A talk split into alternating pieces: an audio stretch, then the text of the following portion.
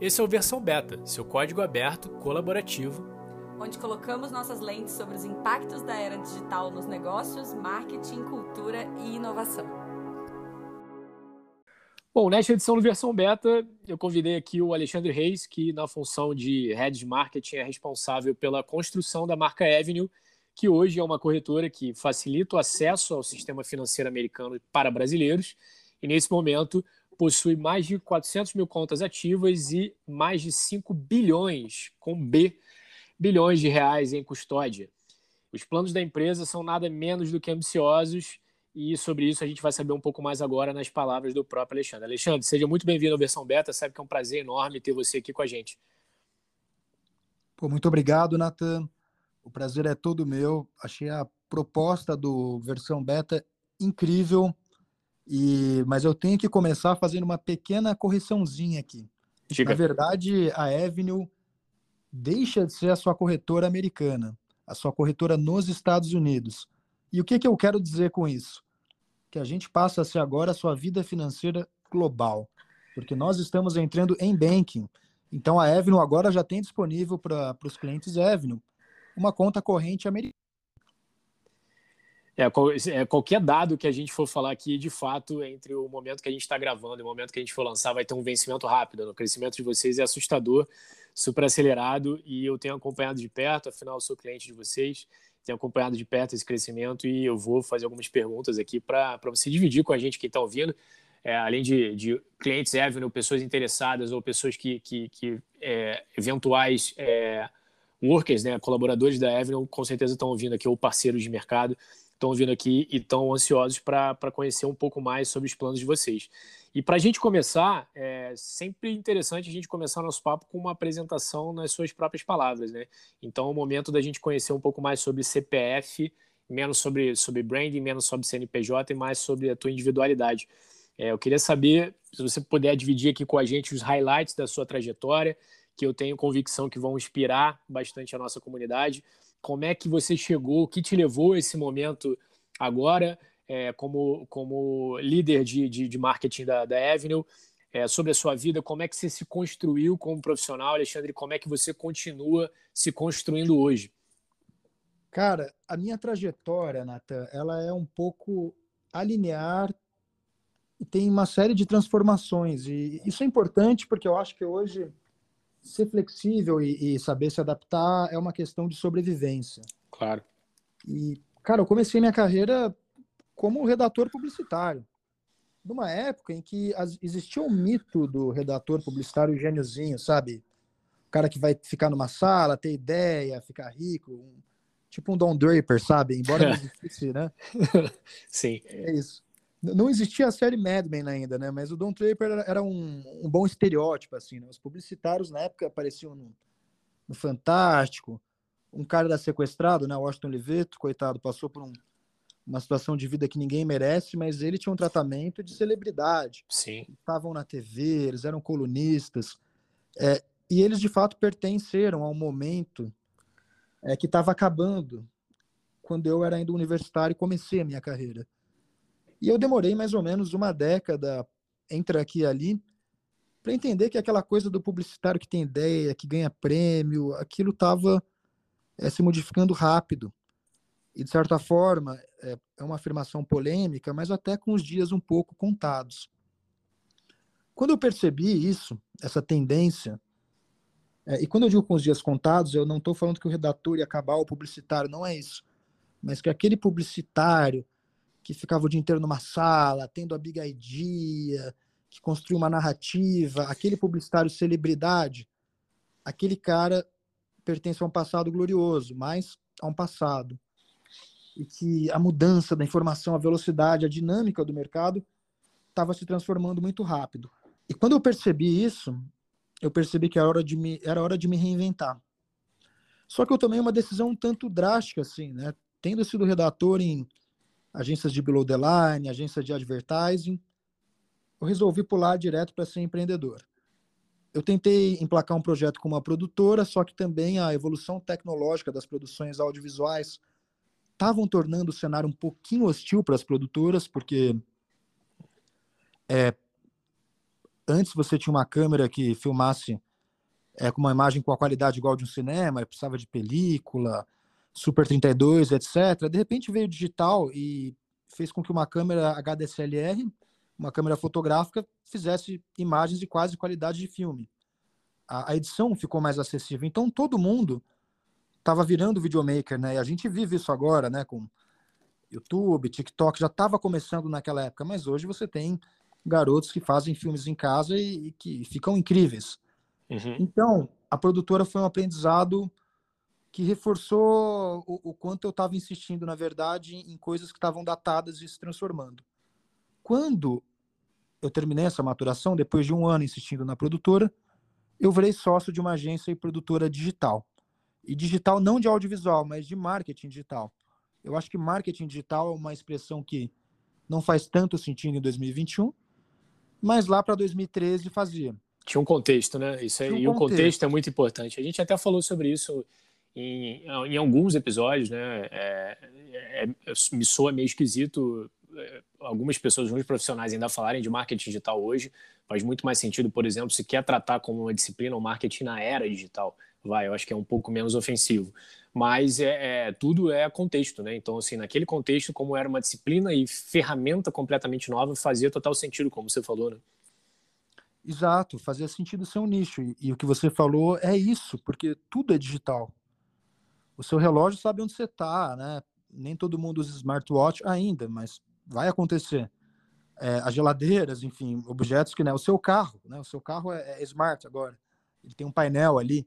Enfim, é, e realmente, então não faz mais sentido, né? A mídia é, que a gente chamava de outdoor, que hoje a gente chama de OH, né? Out of home, ela é digital. Então, Naquele momento, eu abri uma agência produtora de marketing digital e fiquei uns quatro, cinco anos atendendo a diversos clientes e, e era aquela coisa louca, né? Ah, marketing digital, o que, que é?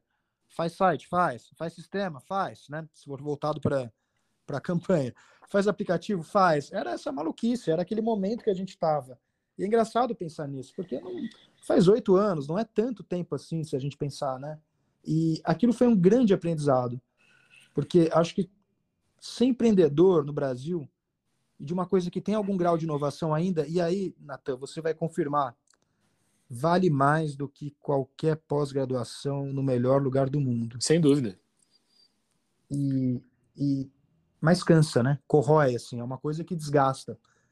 E aí chegou um momento em que eu resolvi parar um pouco com o empreendedorismo por uma questão de, de, eh, de desgaste mesmo, e eu resolvi, então, trabalhar em uma agência onde eu trabalhei antes, uma agência é, muito bacana, incrível, que é a Inova, a ATB, onde eu trabalhei como planner, atendendo ali a, a, a, clientes como a Wine. A gente ajudou a mudar muito a imagem que a Wine tem, né?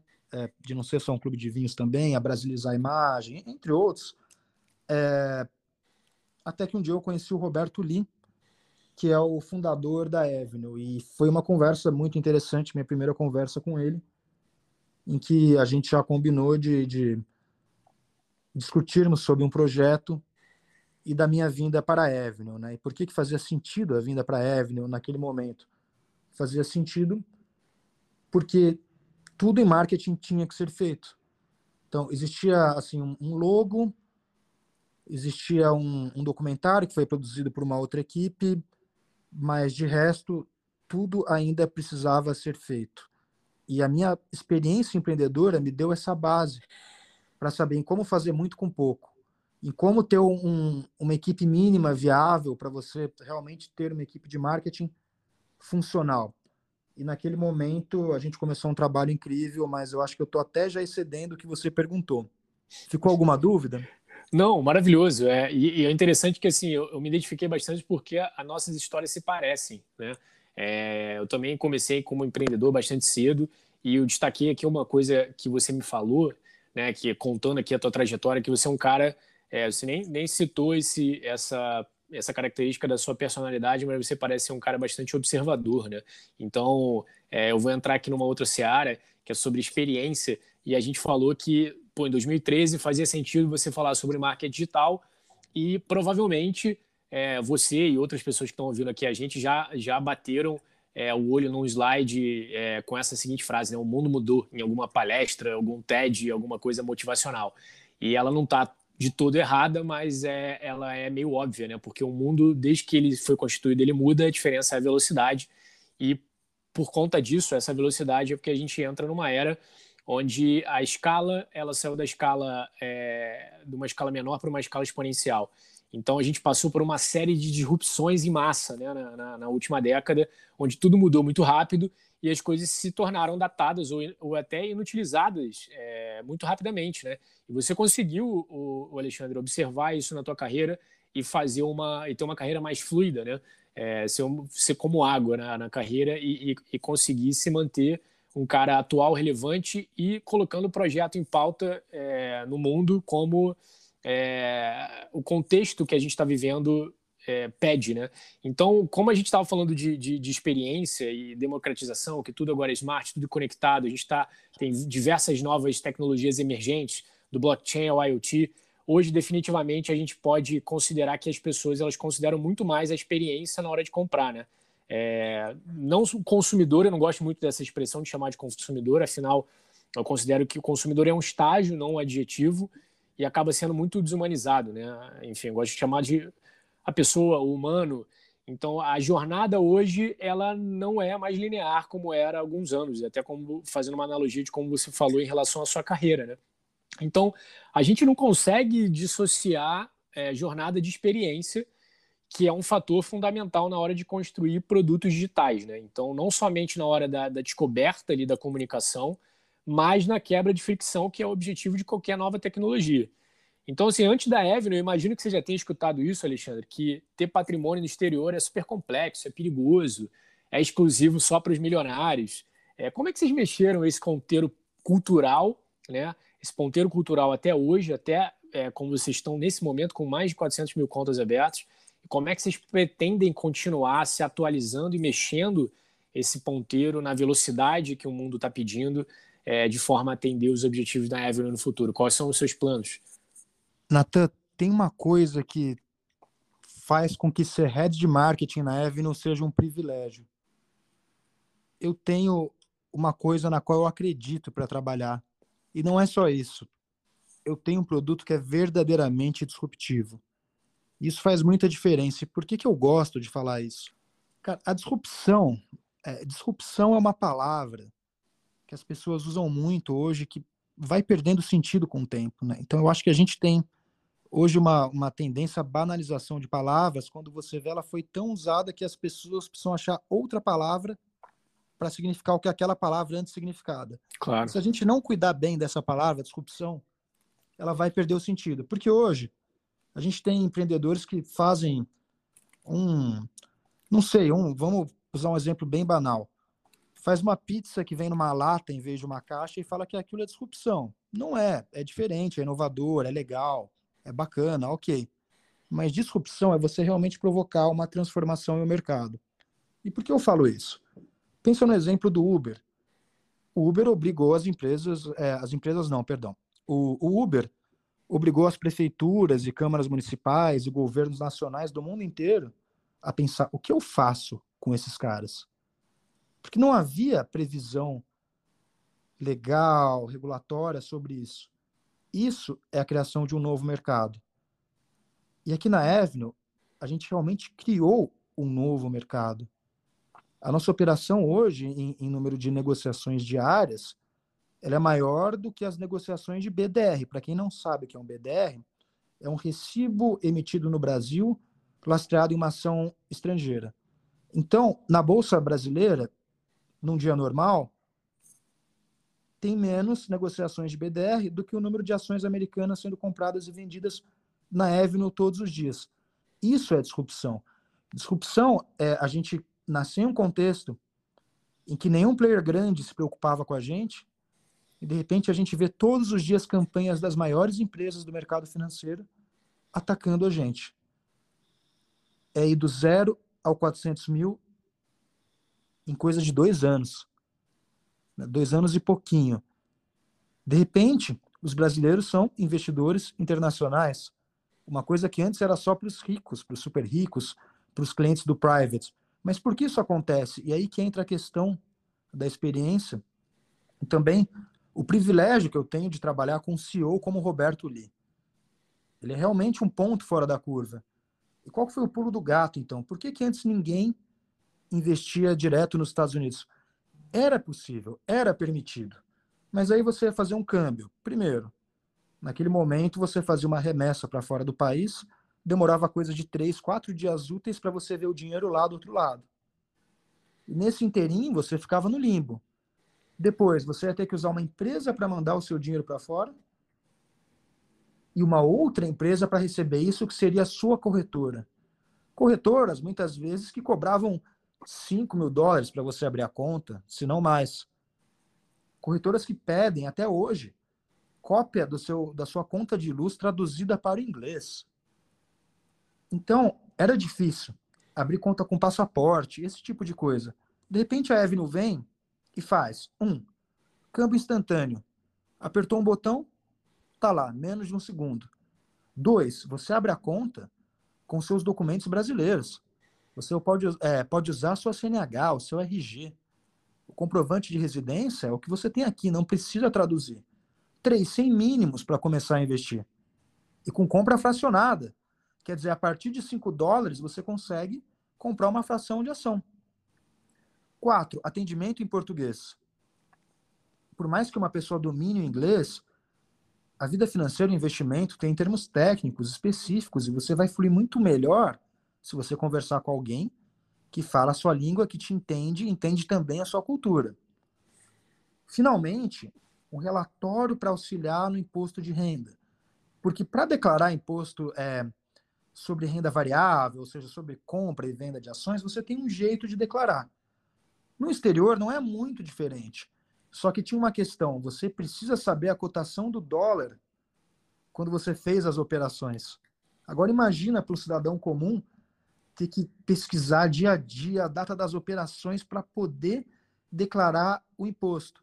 No nosso caso, como o câmbio é feito na plataforma, você tem um relatório mastigadinho, convertido em reais dentro da, da do que era a PETAX, ou seja, a taxa é, de dólares né, do, do Banco Central quando você fez as operações e você simplesmente vê aqueles dados e faz a sua declaração, ou dá para o seu contador fazer, enfim. E, e aí a experiência se torna muito parecida com a experiência de você usar sua corretora brasileira, sua plataforma de investimentos preferida. Ela não é diferente. Essas barreiras foram quebradas. E isso é totalmente sobre a jornada. Isso é uma jornada. Você sai dos três dias para fazer a remessa, de falar com alguém em inglês, dos 5 mil dólares, da conta é, do comprovante de residência traduzido para inglês, do, do passaporte, de tanta coisa, para uma experiência que você consegue fazer em minutos. Você abre uma conta em minutos. Se você abrir a sua conta de manhã, pode ser que você pegue o, o pregão às 10h30 da, é, da manhã, quando abre o mercado. E já compre a sua primeira ação americana ali. E o nosso intuito é trazer essa simplificação, uma coisa que era negada aos brasileiros que era acessível aos ricos, aos super ricos, mas que para cidadãos de outros, de outros países sempre foi comum. Um alemão tem muita facilidade de investir fora da Alemanha, um, um português, até um colombiano tem mais facilidade. No caso do Brasil, a gente sempre teve muitas barreiras, e justamente porque não houve quem pensasse nesta experiência, nesta jornada. E é isso que faz da Avenue uma empresa única. E é um mercado gigante no Brasil, né? O Brasil ele é super é, receptivo a qualquer nova tecnologia e o mercado que estava represado. Né? Então, é um caso claro da Avenue de você não trabalhar para os atuais clientes, mas vocês aumentaram o número de clientes atendíveis, né? o mercado endereçável. Né? Então, assim, claramente vocês fizeram isso por conta da experiência. E falando aqui sobre o consumidor brasileiro, a gente consegue colocar o, brasileiro como um perfil conservador, certo, Alexandre? É, sem sombra de dúvida, assim, o brasileiro, é, imagino que boa parte não investia nos Estados Unidos por achar que era perigoso, enfim, e, e, era mais arriscado. E, e, até a própria cultura né, é, é, de mercado financeiro do Brasil a gente percebe pelo número de CPFs, né, que subiu assustadoramente nos últimos dois anos. Aí eu peguei aqui alguns dados da própria B3, né, subiu mais de 40% de 2019 a 2021, só que isso representa ainda menos de 5% da população, né, e é, enquanto os Estados Unidos passa de, de 60%.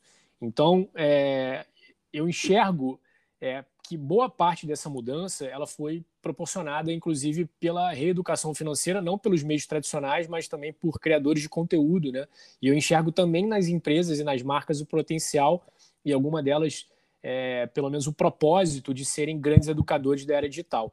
Então, assim, eu vejo isso muito na Avenue, a capacidade de transformar e gerar valor, transformando um capital, né, a troca é, monetária entre empresa e o cliente, em um impacto positivo.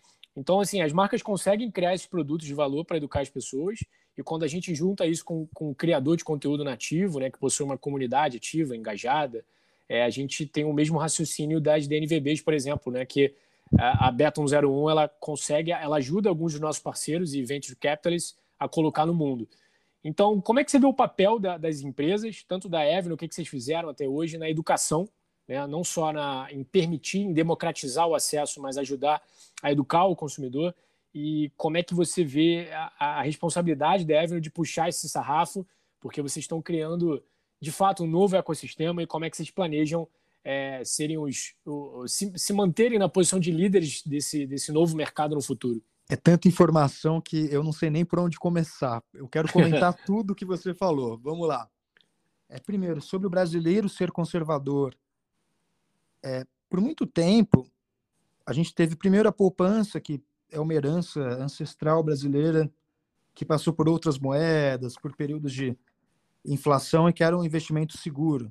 Uhum. Pelo menos ele dava né, alguma segurança, alguma correção da inflação e um país que, né, até o plano real foi muito hostil para quem precisava usar dinheiro, ou seja, para todo mundo. Né? Não importa se era pobre, se era rico, era um país com uma economia muito hostil. É... Depois, a gente teve épocas de juros altos, em que você tinha uma taxa é, básica de juros que te dava oportunidades de simplesmente não fazer nada e multiplicar seu patrimônio todo ano. Recentemente, baseado em situações em que a nossa moeda historicamente perde valor. A inflação volta, não igual era nos anos 80 até o plano real, mas volta. As pessoas se sentem mais pobres e você já não tem mais uma poupança que rende o mínimo ou um tesouro direto, enfim, esse tipo de coisa, renda fixa. Aí muita gente se vê obrigada a se educar financeiramente. Com as novas tecnologias, todo mundo começa a ter acesso a um conteúdo para pelo menos começar a brincadeira. Então, os estudos da Ambima mostram isso e, de repente, uma avalanche de brasileiros começa a entrar no mercado é, de renda variável a partir de 2017, 18, 19, 20, 21. É, esse cidadão, ele não é necessariamente arrojado, ele também tem um perfil conservador.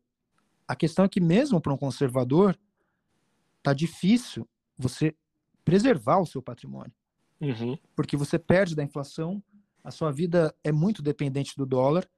O dólar impacta o preço da farinha, o dólar impacta o preço do combustível. Não é uma questão de rico e pobre, é uma questão de todos. É, e aí procura-se alternativas. A bolsa era uma das alternativas. Mas quando você pensa no Brasil, o Brasil ele representa 1% do mercado de capitais no mundo, mais ou menos. E ele tem uma avaliação de risco que está longe de ser de um país desenvolvido. Nesse sentido, ir para os Estados Unidos, na verdade, acaba sendo um movimento conservador, um movimento de quem busca preservar seu patrimônio. É o chamado então, flight quality, né? Exatamente, é o flight quality. Então, assim, com esse movimento em que as pessoas do mundo inteiro, é, não é só do Brasil, sempre que tem uma crise, as pessoas do mundo inteiro migram para a moeda forte e para os Estados Unidos. A gente está falando de um país que não dá default, que não dá calote na dívida, que honra seus compromissos, é, que é super estável, um país que tem uma economia hiper desenvolvida. Então, é para lá que está a segurança, tanto que chamam também de flight to safety, né? ou seja, o voo para a segurança. Nesse sentido, a gente precisa, de certa forma, educar o nosso cliente, aí que a gente chega na questão da educação. Porque quando a gente fala de diversificar investimentos, quando a gente fala do seu patrimônio, que é o fruto do seu trabalho, a gente fala de uma situação em que o produto e a informação são intrínsecos e se confundem. E daí a gente faz muito conteúdo aqui, campanhas táticas, landing pages, conteúdos dentro da nossa plataforma, explicando diversas teses e conceitos de investimento. O Flight to Quality é um, o, o, a gente tem sobre tesouro americano, a gente tem sobre investir em certos mercados específicos, justamente para que as pessoas entendam isso, porque a gente tem um viés que é o viés local, e a gente também tem uma situação em que o ser humano é, automaticamente é mais reticente com aquilo que ele não conhece. Nem todo mundo é early adopter igual a você. Né? Porque você, Natan, é um cara que é trendsetter, que antecipa as tendências, mas você não tem como massificar um produto ou serviço dessa forma. E aí o que a gente tem por trás da gente é justamente o mercado americano. O mercado robusto, um mercado funcional, um mercado em que, por comparação, acaba mostrando em que o risco está em deixar o seu dinheiro no Brasil. Existe a expressão risco Brasil. Não é por acaso que existe essa expressão. E quando a gente consegue levar essa informação, quem está do outro lado entende. Maravilhoso, Alexandre. E, e assim, é, é, é, um trabalho brilhante, é um puta serviço, não só como produto, mas também como uma marca educadora que vocês fazem. E assim, é, se manter relevante, se manter. A partir do momento que você coloca o sarrafo no alto, o sarrafo começa a ser é, um, um próprio desafio né, para vocês que puxaram esse sarrafo lá para cima. E por isso eu vou te perguntar é, qual é o grande plano da Avenue nos próximos anos. Eu sei que vocês estão abrindo o espectro de vocês de serviços, é, se amplificando é, no espectro do banking, mas qual é, é, usando uma terminologia bem de startup aqui, que é um universo que a gente está bastante envolvido, qual é a BREG, aquela meta audaciosa, qual, qual a estrela guia que está guiando vocês aí nos próximos 4, 5 anos e onde é que vocês querem colocar a Avenue? Entre os planos, tem inclusive um que é para educar melhor o, o pessoal, que é a Avenue Academy, que a gente está lançando agora. Então, a Avenue Academy é uma trilha de cursos com uma mensalidade fixa de R$ 59,90, em que você vai ter diversos conteúdos para aprender especificamente sobre investir no mercado americano. E é bom falar, quando a gente fala americano, os Estados Unidos é o catalisador. Empresas do mundo inteiro vão fazer o IPO lá. Exatamente. A gente, tem corretora brasileira que faz o IPO na Nasdaq. Mas para os seus clientes, né, para os que não são private, você só tem acesso às ações e, e, títulos do mercado local ou fundos que indiretamente se expõem ao exterior. A gente tem muita empresa brasileira grande, famosa, que vai fazer o IPO lá. Um dos nossos maiores bancos está aí planejando IPO, né? Dois, para não dizer um, né? é, desses que surgiram na era né, pós-digital, vamos dizer assim, né? Sim. É, e dentro, é, dito isto, a gente começou esse movimento, essa bandeira é nossa e a gente sempre vai estar um passo à frente. Então nós temos um roadmap que não é, não é segredo para ninguém. O, o, nosso CEO Roberto Lee já falou isso abertamente. Lançamos o Banking agora, é uma conta corrente americana. O banking, ele vai te permitir, né, na verdade, ele já te permite, você pode usar hoje já, fazer, por exemplo, uma viagem pagando dólar comercial, não dólar turismo, pagando IOF de remessa, não IOF de 6,75, que é o IOF do cartão de crédito, o IOF de remessa é de 1,18%. O dólar comercial é um dólar muito mais é, em conta do que o dólar turismo. E é uma conta de débito.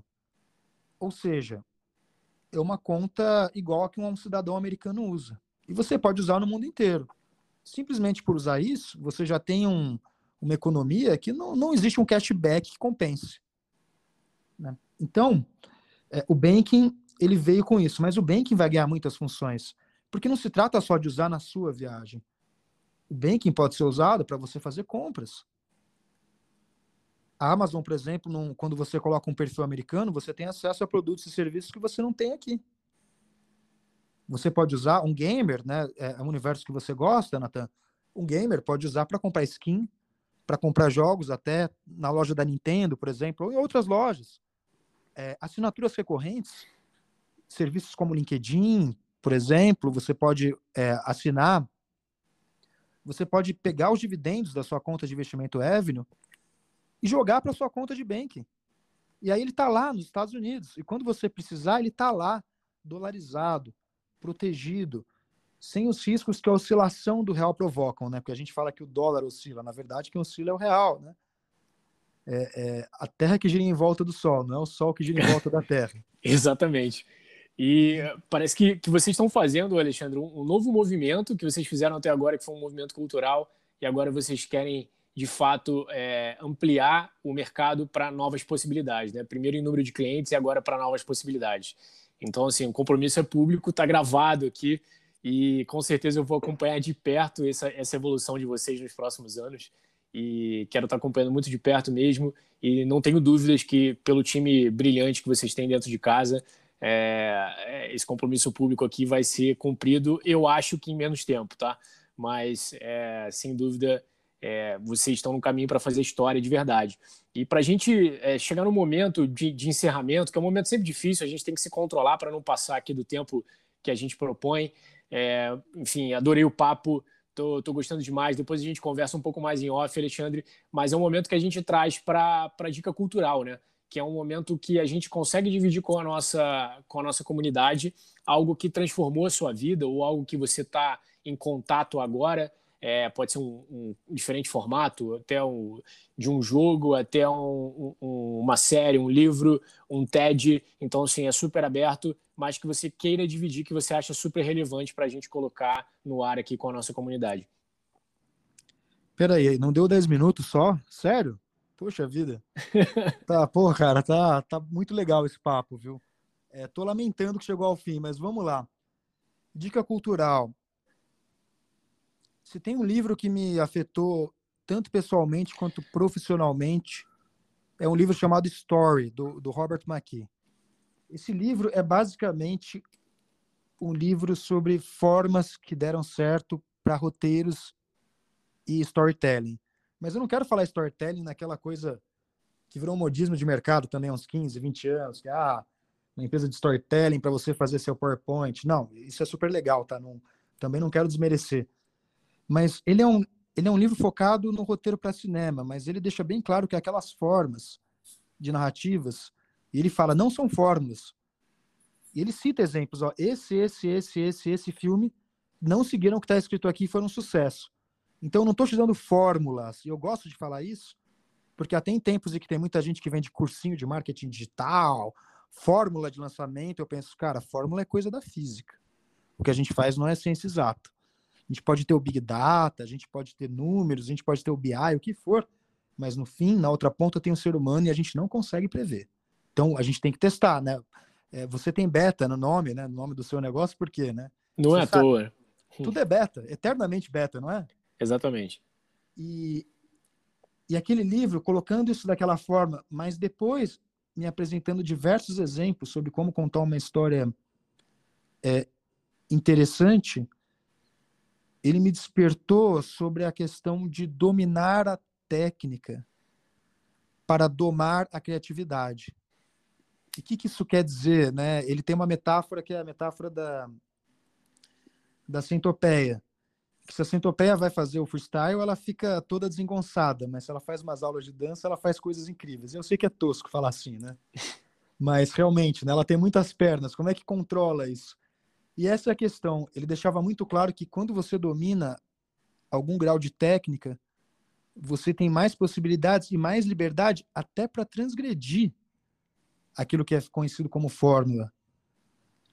E no momento em que eu percebi aquilo, abriu uma série de questões e possibilidades que iam no campo pessoal, no campo profissional, no campo, no campo é, criativo, que vai muito além da questão do, de contar uma história ou do roteiro de cinema. Então é um livro que eu acho que todo mundo deveria ler, independente de ter um dia desejado ser um cineasta frustrado como eu ou não, mas é uma, uma coisa que eu recomendo demais. Espero que vocês tenham curtido esse episódio do Versão Beta e aproveita para mandar um feedback pra gente lá no Instagram.